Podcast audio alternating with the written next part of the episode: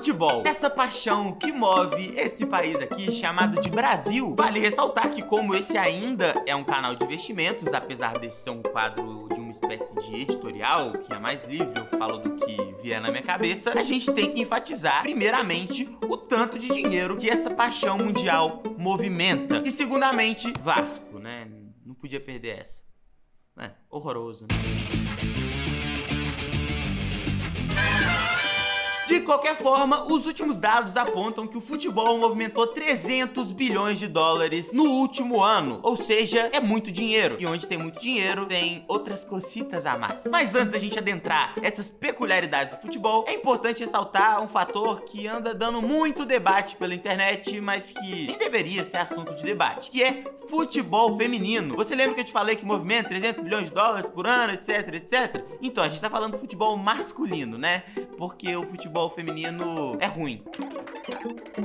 De qualquer forma, para você que acha que o futebol feminino deveria ter mais visibilidade, que deveria ter mais pessoa apoiando, etc, etc, a grande verdade é que ninguém assiste. Então você que tá questionando o apoio ao futebol feminino, provavelmente nem você mesmo assiste. Então, convenhamos, né? Não sejamos hipócritas. Já diria a secretária-geral da FIFA. Ela disse: o futebol masculino dá dinheiro, o futebol feminino dá custos. É, acho que a gente já sabia disso, né? Porque tem toda uma crítica por trás do futebol feminino, que não tem apoio, etc, e força as pessoas a colocarem dinheiro ali de alguma forma para saírem bem, né? Então uma empresa acaba colocando dinheiro dela ali, mesmo sabendo que ninguém vai ver a marca dela. Ali a FIFA tem que apoiar, porque senão eles são sei lá o quê. Enfim, essa é a verdade, né? A secretária-geral da FIFA que tá falando, sou eu não. Eu concordo com ela, mas não sou eu que tô falando. Mas como eu não sou uma pessoa tão ranzinza quanto parece nesse editorial em que eu sou um personagem com óculos não escuro, é, eu vou dar dar uma dica para você que acha que o futebol feminino só não vai para frente porque não colocam dinheiro,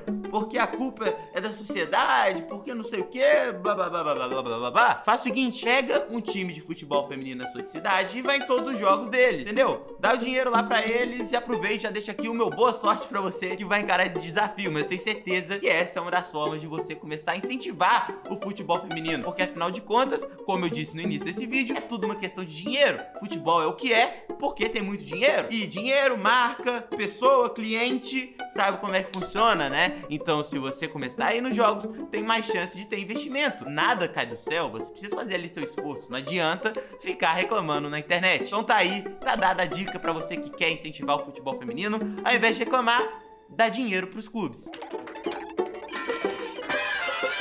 Uma questão que eu acho que vai exemplificar muito bem essa disparidade entre o futebol masculino e o feminino no âmbito do dinheiro e, consequentemente, da qualidade do produto, a gente tem que falar que a maior transferência do futebol masculino foi cerca de 600 vezes maior do que a transferência do futebol feminino. E isso não é só porque não incentivam o futebol feminino. É simplesmente porque um tem um produto que as pessoas acompanham, que é melhor, e o outro tem um produto que ainda não é tão bom. Não sei se um dia vai ser, mas ainda não é tão bom e, consequentemente, as pessoas não acompanham. Beleza? Então é isso. Se você quiser apoiar o futebol feminino, vai em todos os jogos do time da sua cidade. Aproveita e vê os outros jogos também na TV. Porque dá audiência, audiência, marca, dinheiro rodando, direito de transmissão vai pros times e aí você começa a fomentar o futebol feminino. Muito boa sorte nessa sua jornada. Você vai precisar. Beleza, eu acho que já deu para entender essas diferenças entre o futebol feminino e o futebol masculino. Entretanto, a gente tem que falar aqui sobre algo que é muito lindo, né, no primeiro momento, que é a tal da emoção. É aquele, aquela história, né, de passar a tradição dos pais para os filhos. O futebol envolve muito isso, né? Você vai pro estádio quando você é criança com seu pai, então tem toda aquela, aquela emoção, aquele histórico familiar envolvido por trás do seu time de futebol. E para muitos, o futebol é tão importante que é quase como se fosse uma religião. E em alguns casos específicos é algo mais importante ainda do que uma religião. E sabe o que isso quer dizer? Se é muito importante para muitas pessoas, isso quer dizer que os clubes possuem clientes. E clientes quer dizer que o clube possui dinheiro. Exatamente, existe receita, porque cliente serve justamente para você monetizá-lo. Que papo é esse, Willis? E é justamente por esse fator relacionado ao psicológico, à emoção, que o futebol é tão importante, tanto do ponto de vista político quanto do ponto de vista financeiro. Onde tem cliente, tem dinheiro onde tem emoção, tem política. Então você já deve ter ouvido falar aí de diversos caras que eram ex-presidentes e acabaram se tornando deputados, vereadores, seguiram carreira aí mundo afora na política. Acho que o caso mais emblemático de todos foi o ex-presidente da Argentina, que era presidente do Boca Juniors. O cara foi de presidente de um time para ser presidente do país. Provavelmente não deu muito certo, né? Ele tentou, ele tentou, mas é complicado. A Argentina não dá muito pra ter confiança lá, não. E voltou a dinastia Kirchner lá no... Cristina Kirchner. Krishna, Are Krishna, Are Babá. Beleza, não tá dando certo, meu amigo. Não adianta congelar preço. Inclusive, recentemente teve uma, uma notícia super engraçada da Argentina. Já tô fugindo, mas só vou falar essa aqui. Que é a seguinte... Eles falaram que tava proibido demitir pessoa. Tava... Adivinha o que aconteceu? Piorou tudo. Como é que você. Voltando aqui a falar sobre a importância do ponto de vista financeiro e político que tem o futebol, a gente tem que sempre lembrar que o cliente do futebol, que o torcedor, que é um cliente, ele não é um cliente comum, né? Afinal de contas, se eu tô numa loja, eu sou mal atendido, eu, tenho, eu compro um produto que é ruim, eu nunca mais volto. No futebol é um pouco diferente. Eu, por exemplo, com meu galão, eu lembro até hoje, Bilu, Rafael Miranda, Marinho, Danilinho, esses caras tudo aí. É, e eu continuava pagando ingresso, continuava sendo cliente. Igual eu sou hoje com meu time ganhando tudo. Sabe como é que funciona, né? Eu sempre sou cliente, né? Afinal de contas, envolve emoção. É o psicológico que tá por trás. Não importa se o meu time tá meio mal ou se o meu time tá bem. Ou se tem o Márcio Mexerica ou se tem o Hulk. É, eu continuo pagando ingresso desde aquela época, continuo pagando hoje, estados lotados. E é assim que funciona. Porque é um cliente que não liga muito pro produto. Porque ele é apaixonado por aquilo que ele tá comprando, por aquilo que ele tá gastando dinheiro dele, né? E é isso. Então é um baita de um cliente que não importa o serviço que você entrega, ele vai continuar ali sofrendo. Um exemplo disso, Botafogo. Botafogo, Botafogo acabou, né? O Botafogo acabou e tem cara que é fanático pelo Botafogo ainda. Pô, você quer mais o quê? Os caras amam o time. Esse é o tipo de cliente que toda empresa gostaria de ter. A emoção vende e sempre vendeu. Tanto é que um dos principais alvos das campanhas publicitárias ao redor do mundo é justamente cativar o cliente. E quem faz muito bem isso, por exemplo, é a tal da Coca-Cola. Você já deve ter ouvido falar Coca-Cola? Então, faz muito bem isso. Apesar de eu preferir a Pepsi. Eu acho que eu sou a única pessoa, não, não só eu. PH, um abraço. Meu amigo PH também prefere Pepsi. Eu não bebo mais refrigerante, mas na época eu bebia Pepsi. Pepsi